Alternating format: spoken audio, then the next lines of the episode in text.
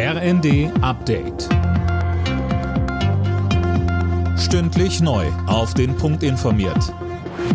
Ich bin Imme Kasten.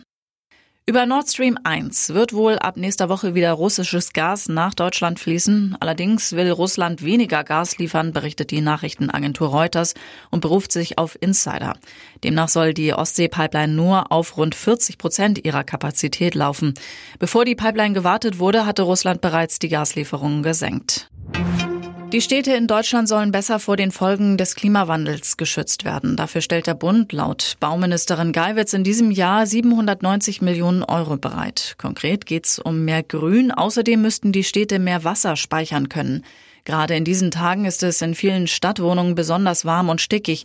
Deswegen sollte man gut lüften, sagt Daniel Hertel vom Helmholtz Zentrum für Umweltforschung in Leipzig. Weil man einfach dann den Wärmestau von der Körperoberfläche abtransportiert und weil man ja ansonsten durch Schwitzen einfach die Luftfeuchtigkeit erhöht, das sehr unangenehm werden kann und auch für die Gesundheit, für den Kreislauf einfach belastender ist. Und deswegen immer lieber für Durchzug, für Ventilation sorgen.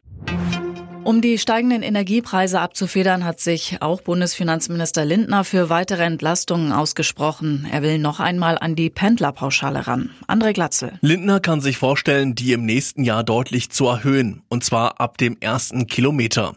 Die Ampelkoalition hatte die Pendlerpauschale ja bereits auf 38 Cent pro Kilometer erhöht, allerdings erst ab Kilometer 21. Zuvor hatte bereits Familienministerin Paus gefordert, Familien mehr zu entlasten, etwa über das Kindergeld. Die Europäische Union hat das Beitrittsverfahren mit Nordmazedonien und Albanien eröffnet. EU-Kommissionspräsidentin von der Leyen sagt in Brüssel, die Menschen dort hätten es verdient. Der Start des Beitrittsprozesses hatte sich jahrelang immer wieder verzögert.